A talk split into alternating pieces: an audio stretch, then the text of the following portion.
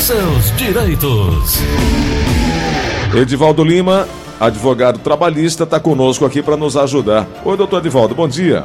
Olá, Gleison, bom dia para você, bom dia para os seus ouvintes e a sua equipe. Doutor Edivaldo, é, com o, o, o, evento aí, com o que aconteceu entre nós aí nessa pandemia a nível mundial, audiências virtuais ou telepresenciais têm sido é, cada vez mais usada, né?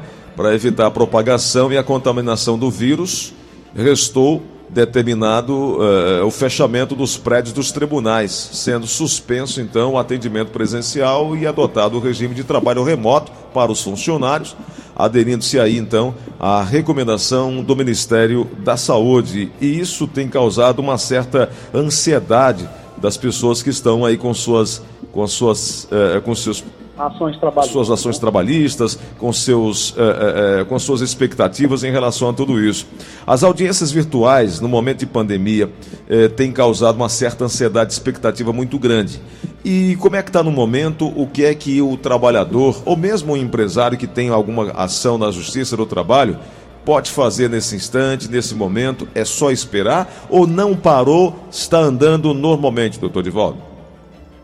Vamos lá, Gleudson. É, parar não parou. A gente teve que se adaptar a uma realidade que já era prevista no Código de Processo Civil, que a gente utiliza subsidiariamente na Justiça do Trabalho.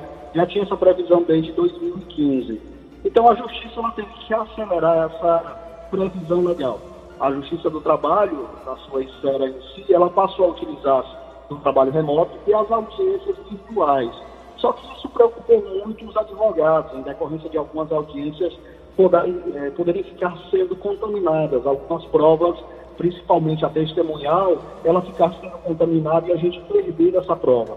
Mas a Justiça do Trabalho, sim, ela veio funcionando, muitas conciliações aconteceram e a retomada ela está sendo gradual. Nesse primeiro momento foi tudo virtual, alguns processos foram remanejados audiências em decorrência de processos mais complexos, provas, para uma análise presencial junto com os advogados e o magistrado a gente da OAB relutou muito para uma audiência de instrução e julgamento feita virtual. A gente teme muito essa audiência ela ficar prejudicada. Mas nesse primeiro momento foi dessa forma. Agora o TRT, que é o Tribunal Regional do Trabalho no Estado do Ceará, ele está tentando fazer um escalonado, de acordo com o que vem acontecendo a nível de Estado, para começar essa retomada presencial. Estima-se que a partir desse mês, talvez na segunda quinzena, já começa essa retomada gradual vai ter que se respeitar também os parâmetros de decretos estaduais. Alguns municípios a nível interior do estado não irão retomar agora em decorrência de ter essa diferença de o que está acontecendo na capital e o que está acontecendo no interior.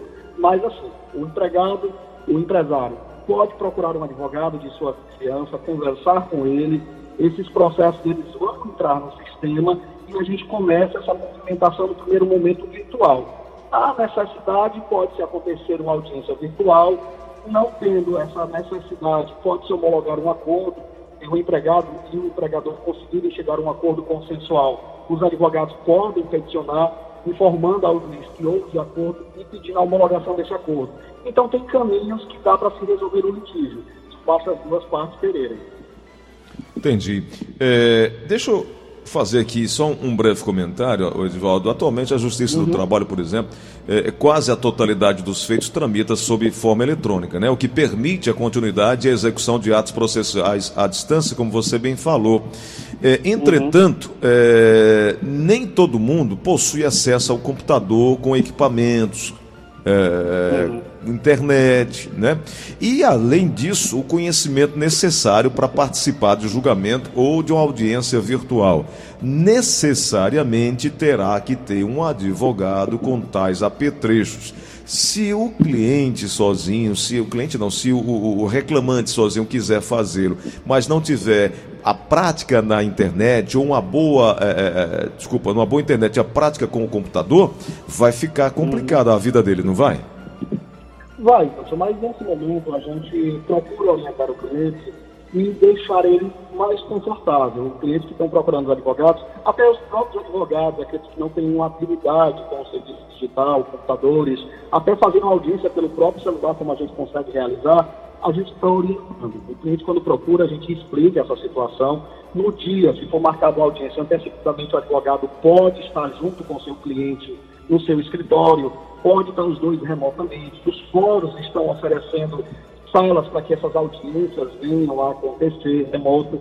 Então, tem possibilidade. A nossa grande dificuldade, às vezes, é um cliente que ele está numa área de difícil acesso ao serviço de internet. A gente sabe que o serviço de internet ele não tem uma boa qualidade tão igual da capital dos interiores e essa flexibilização vai existir. Esse deslocamento do empregado até uma unidade do fórum, onde possa ter acessibilidade, vai ter que acontecer. Então, a maior dificuldade está mesmo naquele é, empregado que ele está remotamente de difícil acesso, mas nada impede que ele possa estar junto com o seu advogado e os dois participarem junto no mesmo computador, no mesmo telefone celular desta audiência. Muito bem. Olha, agora passando para o lado do, do empregador, além do risco de vir a ser demandado em uma reclamatória trabalhista, ele também tem que se preocupar em manter o, o, o ex-colaborador formalizado, porque a não formalização do vínculo, ou seja, sem a carteira assinada, demais obrigações, ele está sujeito ao pagamento de uma multa, né, doutor Edivaldo? E isso é, é, é desnecessário, não é não? É, essa penalização, Anderson, é como uma forma de proibir que o empregador venha suprimir os direitos do empregado. Hoje, na Justiça do Trabalho, apesar dela trabalhar com o princípio da primazia da realidade, ela nem tanto leva em consideração o que está assinado na carteira do empregado, porque muitas das vezes se assina, é, por exemplo, um determinado salário naquela carteira profissional do empregado e por fora existe um outro salário.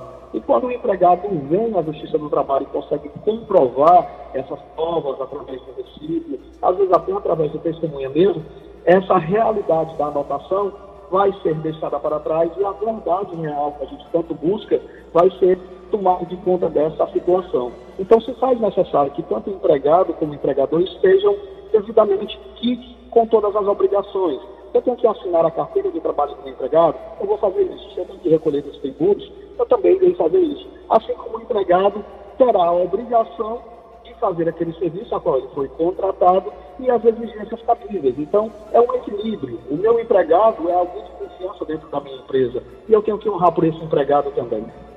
É verdade. É, tem uma pergunta aqui no WhatsApp da Verdinha, Nelson, um ouvinte quer é, é, é, fazê-la. São 9h47. Oi, Gleison. Bom dia. Bom dia. É, eu gostaria de tirar uma dúvida. É, o meu patrão disse que ele não poderia pagar o meu transporte. Eu tinha que pagar do meu salário. Isso é certo? Isso é, é por lei? Ou eu tenho obrigação de pagar a minha passagem? Por favor, obrigada. Doutor Divaldo. Vamos lá. É, o empregador, ele tem a, a, obrigação de dar o transporte, a locomoção desse empregado, o deslocamento dele da sua residência até o seu local de trabalho. Para isso, a gente tem, a, desde há muito tempo, o Vale Transporte Papel e hoje tem o bilhete eletrônico. Para tanto, o empregador, esse patrão dela, ele faz um desconto no salário dela.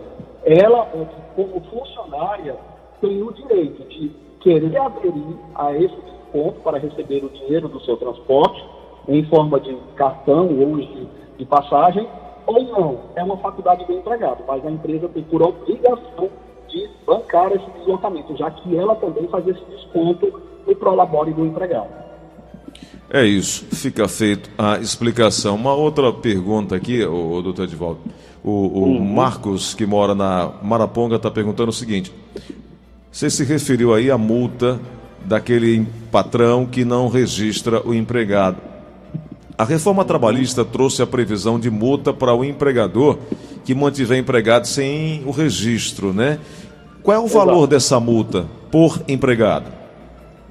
Essa multa ela vai variável. Primeiro que essa multa ela é aplicada para os órgãos do próprio Estado que fazem essa fiscalização. Diante dessa situação, essa multa ela vai ser é, empregada pela empresa de acordo com o número de empregados que estejam é, sem a sua inscrição na carteira de trabalho. Então, isso vai variar daquele momento em que O órgão fiscalizador chega à empresa, ele vai ser denunciado, chega até a empresa, vai verificar essa documentação. Então vai daquele juízo naquele fiscal competente. A multa ela não tem uma previsão fixa que vai ser X, X e X. Ela tem uma variação. Lembrando que, se o empregado não tiver com a sua carteira assinada, volta a te dizer, não está impedido de procurar os seus direitos. Ele deve procurar os seus direitos. E quando você ingressa com a ação processual buscando o seu direito, aquele seu direito vai retroagir. Quer dizer, se eu estou trabalhando numa empresa há dois anos e essa empresa não está assinando a minha carteira de trabalho, quando o advogado ingressar com essa ação em juízo, essa data vai ser retroativa, vai se retroagir tanto os direitos trabalhistas como também os direitos previdenciários. Mas a respeito dessa multa não existe um valor fixo, vai ser atribuído de acordo com cada situação.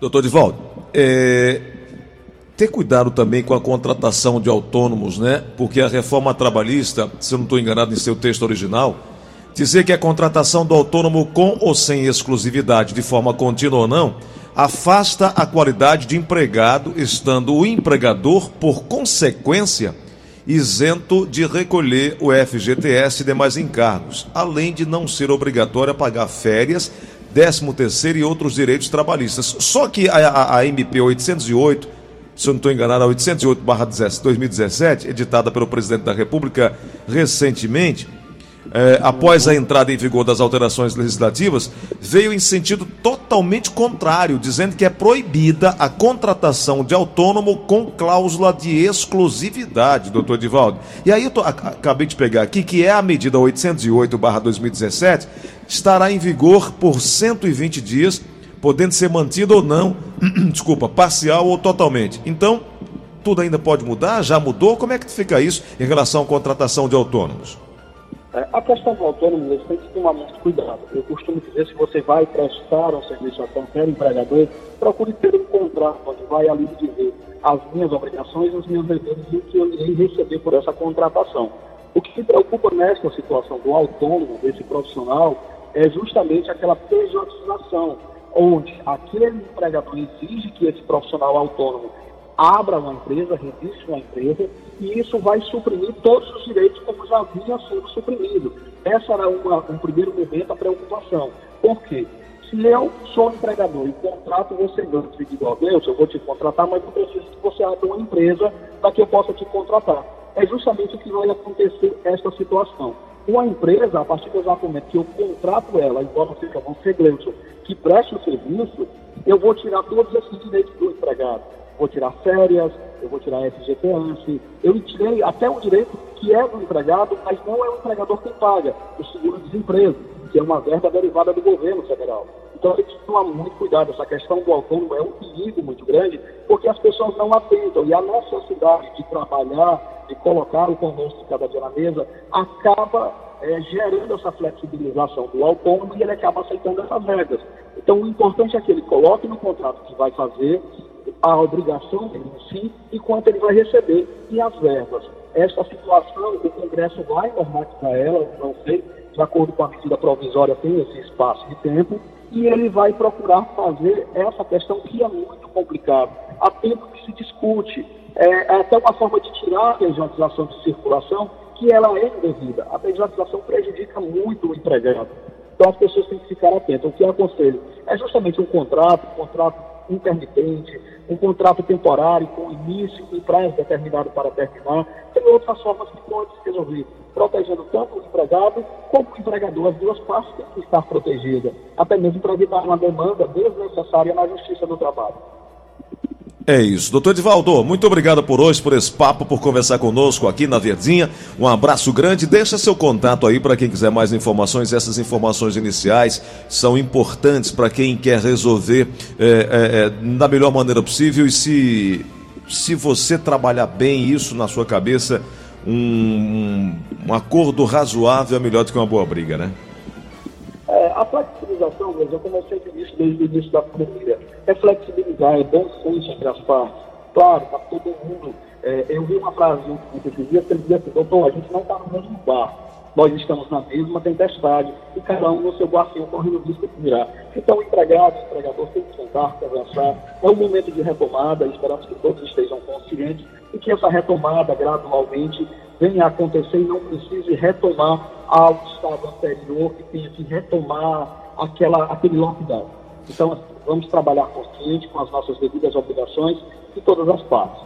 Se houver um litígio, a Justiça do Trabalho está aí para resolver. Você pode procurar o seu advogado de confiança. Até que quiser alguma consulta, conversar e saber quais são os seus direitos, eu me encontro no 085 98891 7007. É meu WhatsApp também, fica à vontade.